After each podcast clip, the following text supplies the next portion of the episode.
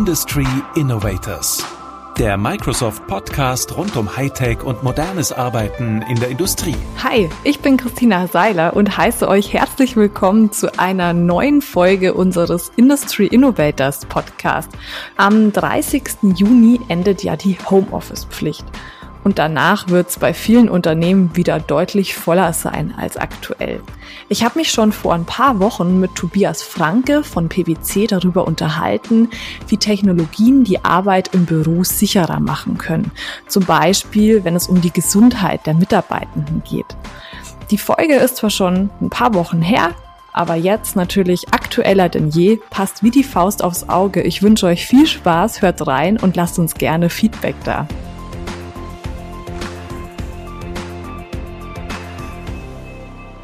Bei mir zu Gast ist Tobias Franke, der das AI and Mobile Solutions Team bei PwC leitet. Hi Tobias, schön, dass du heute mit dabei bist. Hallo Christina, grüß dich. Tobias, vielleicht magst du ähm, ganz am Anfang des Podcasts beschreiben, mit welchen Themen du dich denn bei PwC beschäftigst.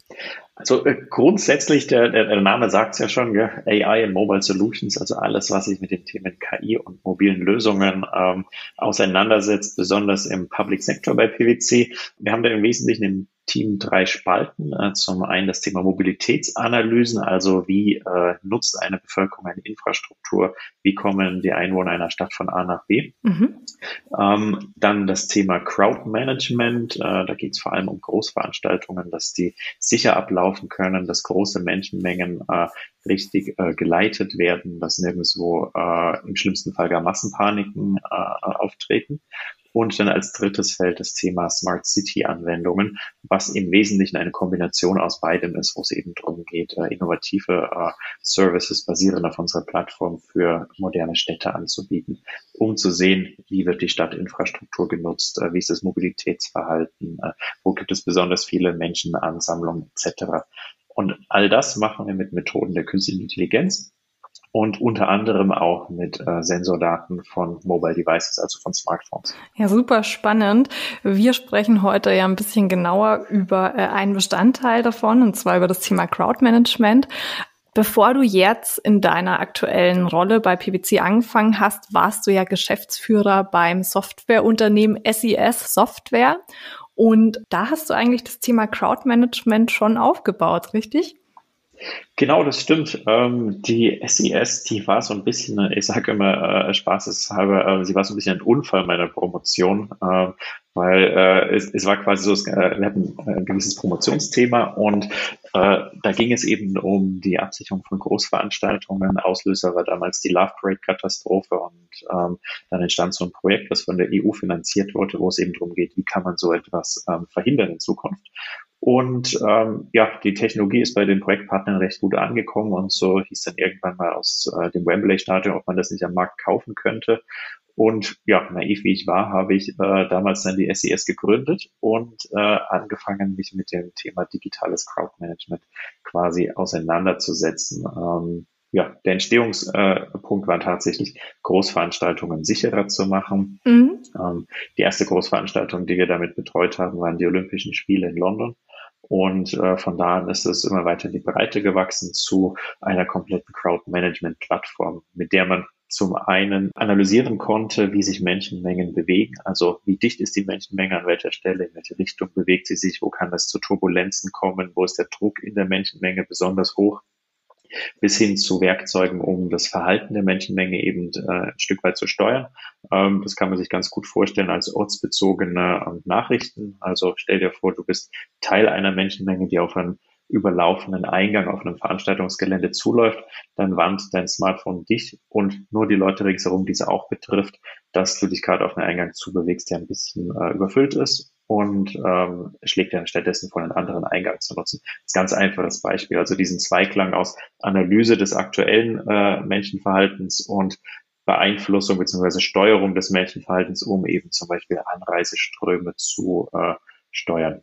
Genau, und von da an wuchs das Thema äh, immer weiter in die verschiedensten Sparten bis hin äh, in den Motorsport, äh, bis hin zu Kooperationen mit äh, großen Polizeien ähm, bis dann zu dem Zeitpunkt äh, im Sommer letzten Jahres, wo PwC beschlossen hat, dass sie die SES äh, übernehmen äh, möchten. Und seitdem sind wir bei PwC zu Hause und betreiben das Thema hier. Das heißt quasi, deine Firma ist sozusagen umgezogen, aber die Themen sind, sind gleich geblieben. Genau.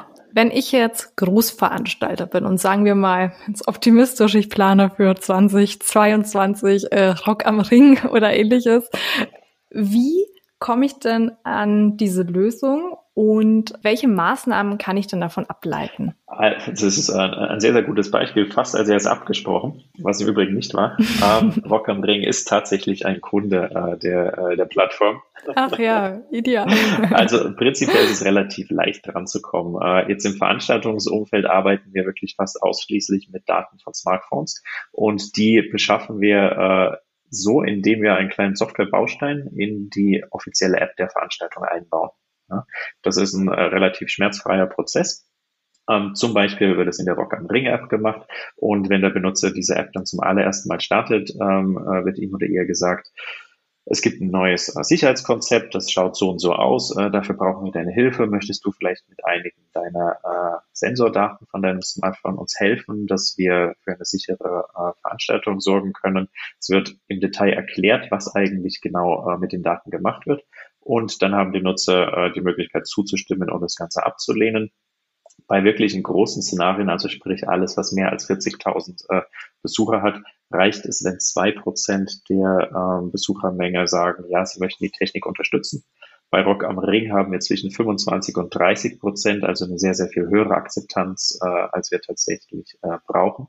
Und damit äh, ist im Wesentlichen jedes Smartphone, auf dem äh, die Rock am Ring App läuft und äh, wo der Benutzer gesagt hat, ja, ich bin einverstanden, mich an dem Konzept zu beteiligen, Teil eines verteilten Sensornetzwerkes. Und so werden dann äh, zu bestimmten Zeiten, die besonders kritisch sind, eben zum Beispiel anonyme Standortdaten äh, erhoben oder Beschleunigungssensordaten erhoben. Und daraus wird in Echtzeit ein Lagebild gemacht, äh, aus dem der Veranstalter wirklich äh, ablesen kann, wie das äh, Verhalten der Menschenmenge gerade ist. Also wann kommen die Leute in welchen Strömen von den Zeltplätzen zu welchen Eingängen, um entsprechend das Personal zu positionieren, dass genug Ordner äh, vor Ort sind äh, und so weiter. Das heißt aber, dass die Großveranstalter quasi auch selbst einen Hebel haben, um diese Besucherströme zu managen oder nachzujustieren, dass es quasi nicht nur so funktioniert, dass jetzt die Besucherinnen und Besucher eine Nachricht auf ihren Smartphones bekommen und entscheiden können, ob sie jetzt äh, Ausgang A oder B wählen, sondern dass auch wirklich der Veranstalter selbst nochmal einen Hebel hat, um das Ganze ja richtig zu lenken. Genau, was ist auch ganz äh, wichtig zu erwähnen, dass das System nicht äh, von allein Nachrichten versendet. Ja? Also es landen immer alle Informationen beim Veranstalter und der Veranstalter kümmert sich dann darum, dass zum Beispiel Nachrichten ausgespielt werden. Also es ist nicht so, dass eine äh, KI von sich aus sagt, okay, ich mache jetzt dies und jenes. Nein, es steckt immer ein Mensch in der Mitte, der äh, entsprechend die Entscheidung trifft. Der ja. quasi die Empfehlungen der KI dann nochmal einordnet und sagen kann, okay. Ja, genau, der, äh, der diese Daten quasi als Input äh, nimmt. Das sind ja häufig sehr, sehr erfahrene Leute, die machen das schon seit Jahrzehnten. Ja, und für die ist es einfach ein weiteres Tool, um so ein bisschen einen globalen Überblick über die äh, Bewegungsströme zu haben, um zu wissen, wo es wie ausgelastet ist. Und im Nachgang kann man die Daten natürlich auch gut nutzen, um zu schauen, welcher Teil der Infrastruktur hat wie gut funktioniert, was muss man vielleicht optimieren. Ja, ähm, da gibt es viele Anwendungsmöglichkeiten. Funktioniert die KI-Komponente in der Lösung dann auch so, dass sie wirklich ähm, Zukunftsprognosen basierend auf historischen Daten geben kann? Ähm, zu einem gewissen Grad ja. Mhm. Also prinzipiell schaut so aus, dass die KI-Komponente äh, meist nur in Szenarien angewandt wird, wo ähm, eine größere Wiederholungsrate ist. Weil so eine KI braucht immer ein Stück weit Zeit, um zu lernen. Ähm, klassisches Beispiel ist äh, das Fußballszenario. Ja, wenn man sich anschaut, äh, dass man vielleicht bei einem Fußballverein das System ähm, einsetzt, dann äh, braucht es jetzt mal äh, salopp gesagt die Hinrunde, um zu lernen, wie ein normales Fußballspiel bei dem Verein ausschaut. Und ab der Rückrunde kann das System dann sagen, okay, hier läuft etwas, das ist nicht so, wie es laufen sollte. Ähm, schau dir das mal an. Oder innerhalb der nächsten äh, 15 bis 20 Minuten könnte es so und so ausschauen. Ja? Das ist der aktuelle Stand äh, der Technik. Ähm, woran wir gerade im Labor arbeiten, ist tatsächlich äh, das Ganze auch für kurzfristige Sachen äh, zur Verfügung zu stellen, dass das System eben nach einigen Stunden Beobachtungsdauer schon äh, ein, ein, ein typisches Verhalten eines Besuchers äh, lernt, abhängig von der Infrastruktur, abhängig auch vom Veranstaltungslayout, vom Veranstaltungsplan, ähm, da auch schon gewisse Prognosen äh, ermöglicht. Ja, das ist ja auch wahrscheinlich jetzt äh, im Zuge des Pandemiegeschehens ziemlich wichtig, dass das Ganze kurzfristig funktioniert, weil ja momentan es nicht wirklich viel Futter gibt, basierend auf der, auf deren Basis die KI sozusagen lernen kann. Das, äh, das stimmt. Wobei man natürlich auch sagen muss, dass über die Jahre äh, die KI schon gut antrainiert wurde, so dass man ein gutes durchschnittliches Wissen hat. Das heißt, die Daten wurden eigentlich auch schon erhoben und man hat quasi schon auf jeden Fall eine ganz gute Basis, auf der man dann auch für künftige Events, äh, insofern das mal vielleicht wieder möglich ist, ähm, planen kann. Das, das stimmt, ja. Wir haben sie vorhin schon angeteasert und zwar sprechen wir heute über zwei Plattformen. Ihr habt bei PwC nämlich noch eine zweite Plattform entwickelt, die sich Zonecheck nennt und die quasi dabei hilft, wieder sicher im Büro zusammenzuarbeiten. Wie genau funktioniert das und was kann die Plattform? Das äh, ist eine gute Frage. Ähm, Zonecheck ist tatsächlich eine Covid-19-Management-Plattform, die aus einzelnen Komponenten besteht, die zusammenarbeiten. Ein Zentrum ist eine Smartphone-App, die äh, die ja, Mitarbeiterinnen und Mitarbeiter des Unternehmens auf äh, deren Smartphone installieren. Da geht es vor allem um das Thema Kontaktrückverfolgung, wie wir es auch von der RKI-App kennen, hat aber noch einige andere Features, äh, wie äh, zum Beispiel das Location-Based Messaging haben wir dort auch eingebaut, so dass Angestellte einer Firma beim Betreten eines Gebäudes bestimmte Nachrichten ausgespielt bekommen können. Oder wir haben noch einen Social Distancing Index eingebaut, so dass äh, die App quasi ein Feedback gibt über das Social Distancing Verhalten über den Tag hinweg weg. Das basiert im Wesentlichen auf den Daten für die Kontaktrückverfolgung. Also es wird äh, so ein bisschen ein, ein Index gebildet über äh, ja, Intensität von Kontakten. Also sprich, wenn wir jetzt wirklich äh, ein einstündiges Meeting hätten und mit zwei Metern Entfernung voneinander sitzen würden, würde dieser Index relativ stark ansteigen. Äh, wenn wir jedoch äh, ja, vier Meter Abstand halten, äh, wird er kaum ausschlagen. Und die Idee ist immer die, dass äh, man am Anfang eines Tages mit einem Wert von null beginnt und dann wächst dieser Wert im äh, Verlauf des Tages bis auf sein äh, Maximum. Und man sieht dann auch wunderbar in der Kurve, wann er besonders steil gestiegen ist, um so ein bisschen zu wissen, an welchen, zu welchen Zeitpunkten hätte ich mich denn jetzt vielleicht äh, besser äh, verhalten können, als ich es tatsächlich gemacht habe. Und die Idee ist so ein bisschen die äh, Nutzer, die wahrscheinlich, wenn sie Smartwatches haben, sowieso abends schauen, wie viele Schritte habe ich gemacht, wie viel Kalorien verbrannt, können dann eben auch in der App nachschauen, wie war mein Social Distancing heute, gibt dann auch nach einer gewissen Lernphase durch die App eine, äh, eine Aussage, was du besser oder was du schlechter als im Normalfall Genau. Und das ist so der, der Kern, der in der Hosentasche äh, des Personals ist, quasi Thema Kontaktrückverfolgung, dass man sich dann auch als positiv äh, äh ausweisen kann, natürlich alles verifiziert mit einer TAN, ähm, um quasi äh, sicherzustellen, dass keine Falschinformationen reinkommen und dann eben diese schnelle Kontaktrückverfolgung äh, zu haben. Und auf Seiten der Unternehmensleitung haben wir ein äh, Management-Dashboard, was es im Wesentlichen erlaubt, sich anzuschauen, wie die Erkrankungslage im Unternehmen in verschiedenen Abteilungen, an verschiedenen Standorten ist. Einfach nur um ein, Gefühl zu äh, bekommen, äh, wie stark das Unternehmen von äh, Covid-19 betroffen ist aber man kann tatsächlich auch einen aggregierten Social Distancing Index ähm, für verschiedene Abteilungen oder Standorte aufrufen, so dass man ähm, im Wesentlichen das sieht, was die äh, Benutzer einzeln für sich persönlich sehen, ähm, nur auf äh, aggregierter, anonymer Art und Weise, so dass man zum Beispiel schauen kann, ist die IT-Abteilung besser im Social Distancing als die Marketing-Abteilung? Oder gibt es am Standort München vielleicht äh, während der Mittagspause einen besonderen Peak im Social Distancing-Score, äh, so dass man vielleicht die Mittagspause etwas räumlich und zeitlich entzerrt auf mehrere Räumlichkeiten verlegt oder ähm, einfach äh, länger das Mittagspausenangebot aufrechterhält. Einfach, dass man ähm, das Management wirklich mit Daten versorgen kann, die äh, dabei helfen, gute Entscheidungen zu treffen, um eben die äh, Pandemie irgendwie zu, äh, zu beherrschen. Kannst du da so ein bisschen aus dem Nähkästchen plaudern? Weil ich vermute jetzt mal, dass viele Unternehmen, die ihre Mitarbeiterinnen und Mitarbeiter ins Homeoffice schicken können, das auch tun. Habt ihr da einen gewissen Trend, den du im Markt siehst, welche Firmen so ein Angebot ähm, spezifisch annehmen? Also die, die, die einfachste Antwort ist natürlich, dass äh, ganz PwC nutzt äh, in Deutschland und mhm. auch äh, einige PwC-Partnerfirmen äh, im Netzwerk, also äh, England äh, beziehungsweise im Mittleren Osten, mhm. aber auch äh, natürlich außerhalb von äh, PwC. Wir haben äh, Kunden aus der äh, Chemiebranche, äh, wir haben Kunden äh, aus der äh, Medienbranche, wo natürlich immer Produktionen äh, laufen gehalten werden müssen. Äh, wir haben äh, Kunden selbst aus der Luft- und Raumfahrtsbranche.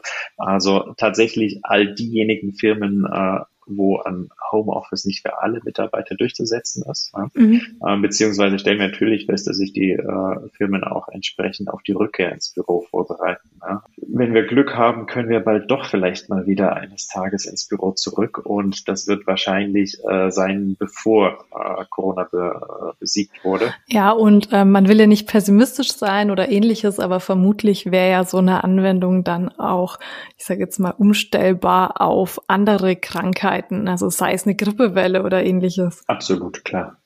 Hattet ihr Zonecheck, also ist es quasi wirklich was, was im Rahmen des Pandemiegeschehens entwickelt wurde, also wo dann auch die, die Idee aufkam, oder gab es eine ähnliche Plattform schon im Vorfeld und man hat die einfach umfunktioniert? Ähm, es ist tatsächlich so, dass es komplett auf der Plattform basiert, die äh, damals noch die SES ähm, entwickelt hat über die letzten acht Jahre. Deshalb konnte das Ganze auch sehr, sehr schnell umgesetzt werden. Und äh, die Idee kam dann natürlich äh, anfangs der Corona-Pandemie. Äh, wir hatten bei so einem Hackathon der Bundesregierung mitgemacht und äh, ja, dann hat PwC so ein bisschen den Spaß in der Thematik äh, äh, gefunden, ja, und wir haben festgestellt, dass wir sehr schnell was ziemlich Cooles auf die Beine stellen können.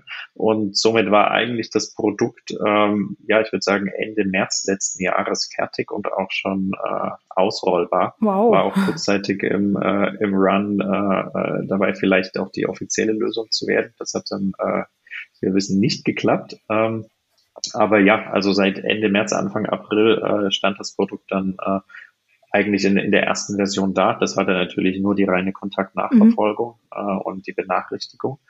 Ähm, ja, und im Laufe äh, der Folgemonate haben wir dann eben die ganzen anderen Komponenten äh, angeflanscht. Oh, das heißt, dass ähm, das, was wir jetzt von der RKI äh, Corona-App kennen, beinahe von euch gekommen wäre? Äh, das stimmt, ja. Beinahe wäre es so gewesen, aber der zweite ist der erste Verlierer, gell? Also ich war ja äh, in keinster Weise an der Entwicklung dieser RKI-App beteiligt, aber man hört ja, dass das Datenschutzthema schon äh, durchaus Challenges mit sich gebracht hat. Inwiefern hat denn die Datenschutzthematik für eure App ähm, Challenges dargestellt? Ähm, Datenschutz ist natürlich was ganz, ganz Zentrales. Es gab ja auch ganz am Anfang der Diskussion die ähm, Frage, ähm, ob man eine zentrale Lösung oder eine dezentrale Lösung ähm, bevorzugt. Ähm, es hat sich dann die dezentrale Lösung äh, durchgesetzt, außer in Frankreich. Dort wird eine Zentrale hergenommen. Ähm, das ist so ein bisschen eine Glaubensfrage. Im Prinzip kann man beide Lösungen so gestalten, dass sie wirklich äh, Privatsphäre wahrend sind. Einfacher ist natürlich mit der dezentralen. Der Nachteil einer dezentralen ist, dass äh, die Behörden natürlich äh, auf die Mitarbeiterbevölkerung angewiesen sind und eben nicht sagen können, okay, ich habe jetzt eine Kontaktwarnung bekommen und ich weiß, wer die anderen Leute sind und kann die vielleicht aktiv ansprechen. Wir haben uns auch für eine dezentrale Lösung äh, dann schlussendlich entschieden. Eine dezentrale Lösung lässt sich wunderbar einfach erklären, weil man sagt, ein Kontakt-Logbuch, lieber Benutzer, wird auf deinem Handy gehalten. Es bleibt dort, es wird niemals versendet. Einzig und allein, wenn du dich krank meldest, werden deine IDs, die du in den letzten 14 Tagen verwendet hast, mit den anderen Nutzern geteilt, damit die in ihrem Kontaktbuch nachschauen können, ob sie äh, in Kontakt mit dir waren oder nicht. Ja. Und die RKI-App hat es dann eben noch äh, ganz, ganz sicher gemacht, dass für den Fall, dass ich ein positives Testergebnis über die App ausgespielt bekomme, ich selbst als Nutzer noch entscheiden kann, ob ich diese Erkrankungsinformation jetzt tatsächlich in der App auch hinterlegen möchte oder nicht. Währenddessen ZoneCheck sagt, wenn ich ein äh, positives Testergebnis empfange über die App, dann wird auf jeden Fall sofort die Kontaktrückverfolgungsfunktion gestartet, was im Unternehmensumfeld einfach leichter umzusetzen ist als im gesamten Land. Ja. Wenn du rückblickend die beiden Projekte betrachten müsstest, was sind denn deine größten Learnings, die du für dich mitgenommen hast? Oh, das sind zwei äh, komplett verschiedene äh, Perspektiven tatsächlich. Also die, äh, der Aufbau der Plattform, die Crowdmanagement-Thematik und so weiter, das klassische Startup-Leben, da war einfach das, äh, das größte Learning, dass ähm, man unfassbar viel Durchhaltevermögen braucht. Ja. Am Anfang sagt jeder, ach, das ist sowieso ein Schmarrn und das funktioniert nie. Und äh, da darf man sich halt nicht äh, von seinem Weg abbringen lassen und muss einfach darauf vertrauen, dass das, was man sich da ausgedacht hat mit seinem Team, dass es tatsächlich äh, funktioniert und äh, quasi eine, eine gehörige Portion äh, Sturheit braucht. Ja? Das war wahrscheinlich das Learning äh, von der äh, von der Crowd Management Plattform. Und was Soundcheck als Sortis angeht, es war, glaube ich, eines der dynamischsten Projekte, was ich jemals ähm, äh, gesehen habe, einfach weil sich auch sämtliche äh, Meinungen in der Bevölkerung, die, die politischen Umstände, die wirtschaftlichen Umstände und so weiter so schnell verschieben, dass man so schnell reagieren musste. Also ähm, agiler und schneller hatte ich es ehrlich gesagt vorher fast noch nicht erlebt. Und wir sind auch jetzt noch in einer, in einer Phase, wo die ethischen Eckfahnen des äh, Spielfeldes noch nicht so wirklich gesteckt sind, wenn es jetzt um das Thema ähm, Privilegien für Geimpfte und so weiter geht. Ja? Das sind alles Themen, die noch auf uns zukommen werden. Jetzt hast du ein spannendes Thema angesprochen und zwar äh, die Sturheit, die man im Startup-Umfeld braucht, um sozusagen an der Idee und an seinem Geschäftsmodell festzuhalten. Ähm, Eckst du da jetzt manchmal an, jetzt wo du wieder im Corporate-Umfeld unterwegs bist?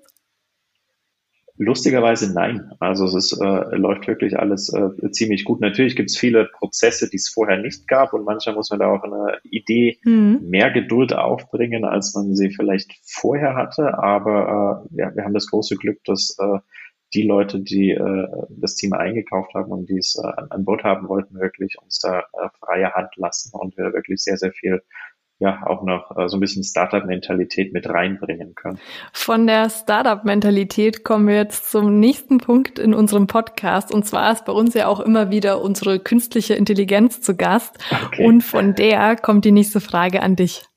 Danke, Christina. Ich als künstliche Intelligenz kann mittlerweile ganz gut in die Zukunft sehen, basierend auf historischen Daten und Echtzeitanalysen. Meine Frage an dich, Tobias, welchen Nutzen bringe ich für die beiden Anwendungen, von denen du heute gesprochen hast? Okay. Ähm, Prinzipiell wird äh, KI zum Beispiel bei Großveranstaltungen hergenommen, um Anomalien zu erkennen äh, im Besucherfluss, dass man sagen kann, okay, dort passiert etwas, das ist jetzt nicht gerade normal. Oder in 20 Minuten wird es dort voller sein, als du es vielleicht erwartest. Und genau diese Anwendungsfälle können wir auch auf äh, das Themengebiet Smart City und auch Mobilitätsanalyse ähm, äh, spiegeln. Also auch in einer äh, Großstadt kann die KI dann entsprechend sagen, ich weiß, es ist gerade Rush Hour, aber an der Stelle ist noch mehr los als im Normalfall. Oder hier pass mal bitte auf, äh, am Marienplatz äh, wird in einer Viertelstunde sehr viel mehr los sein als normal. Ähm, ist es für dich okay, weil du weißt, da äh, kriegt zum Beispiel der FC Bayern äh, die Meisterschale überreicht oder äh, hat seine Meisterfeier oder ist es etwas, ähm, wo äh, du vielleicht eine, eine Anomalie erwarten würdest, ja? Oder im äh, Mobility-Kontext ähm, Auslastungen von äh, Trambahnlinien vorherbrechen, äh, Anomalien in, in, in der U-Bahn-Auslastung erkennen und so weiter und so fort. Also es geht grundsätzlich darum, äh, Prognosen von Menschenverhalten zu erstellen oder Anomalien im Menschenverhalten äh, festzustellen. Ja, ist spannend immer wieder zu sehen, ähm, wie KI in verschiedenste Alltagsbereiche vordringen kann. Und damit kommen wir auch schon zum nächsten Punkt von unserem Podcast. Und zwar ähm, gehe ich mit meinen Gästen ja am Ende immer ganz gerne ins virtuelle Café oder in die virtuelle Bar. Das ist der Platz, an dem wir so ein bisschen hinter die Kulissen gucken, ähm, an dem der oder die eine vielleicht ein bisschen aus dem Nähkästchen plaudert. Und die Entscheidung liegt natürlich wieder bei dir. Bar oder Café? Gerne in die Bar. Waren wir auch schon viel zu lang nicht mehr. Alles klar. Also ich bin, ähm, glaube ich, heute mit einem schönen Gin Tonic dabei. Was nimmst du? Gin Tonic klingt super. Perfekt, ja, das äh, muss man genießen wenn es so äh, möglich ist, sozusagen. Wir haben uns ja jetzt ganz viel über ähm, Besucherströme bei Großveranstaltungen unterhalten. Es ging auch um Wiedereröffnungen von Büros. Hm, warst du schon immer jemand, der gerne auf Großveranstaltungen gegangen ist? Oder ähm, hat sich quasi der Titel deiner Doktorarbeit einfach durch die Situation in Duisburg ergeben? Es ist tatsächlich letzteres. Mhm. Ähm, um ganz ehrlich zu sein, äh, Jetzt habe ich mich so viel mit Großveranstaltungen befasst und sämtliche Katastrophen im, im Rahmen der Dissertation auch ausgewertet, dass ich, ich fühle mich auch bei Rock am Ring äh, wohler, wenn ich jetzt nicht unbedingt im Moshpit vor der, äh, vor der Hauptbühne stehe, sondern vielleicht ja. ein bisschen abseits und vom Bürofenster runterschauen kann. Ähm, in, insofern ist es definitiv äh, letzteres. Ja. Ja. Das kann ich mir gut vorstellen. Ich muss ja äh, ganz ehrlich zugeben, dass ich auch nicht so der Typ bin, der super gerne Grußveranstaltungen besucht, aber hoffen wir natürlich, dass es trotzdem bald wieder möglich ist für diejenigen, die super gerne auf Festivals gehen. Oktoberfest ist natürlich eine Ausnahme. Gell? Auf der Wiesen sind Menschenmengen völlig in Ordnung. Ja, stimmt. Das ist aber tatsächlich auch die einzige Großveranstaltung, die ich richtig gut finde. Ja. Aber ich finde, das hat auch sowas, das ist auch so ein bisschen heimeliger. Also da ist man irgendwie im Zelt und dann sitzt man da und unterhält sich halt mit ein paar Menschen und dann feiert man und so. Aber das ist irgendwie, es wirkt nicht so riesengroß veranstaltungsmäßig, finde ich irgendwie. Also, das ist ein bisschen äh, friedlicher. Und wenn du die Oktoberfest-App aufmachst, siehst du dort auch ein Auslastungsbarometer, wie voll welches Zelt ist. Und auch das wird von der Plattform gespeist. Super, dann danke für das spannende Gespräch. Ähm, hat viele Einblicke gegeben. Danke, Tobias. Vielen Dank, Christina. Das war Tobias Franke darüber, wie Anwendungen die Neueröffnung von Geschäften, Büros und vielleicht auch mal wieder Großveranstaltungen ermöglichen können. Bis zum nächsten Mal und ciao aus München. Industry Innovators. Jetzt abonnieren. Überall da, wo es Podcasts gibt.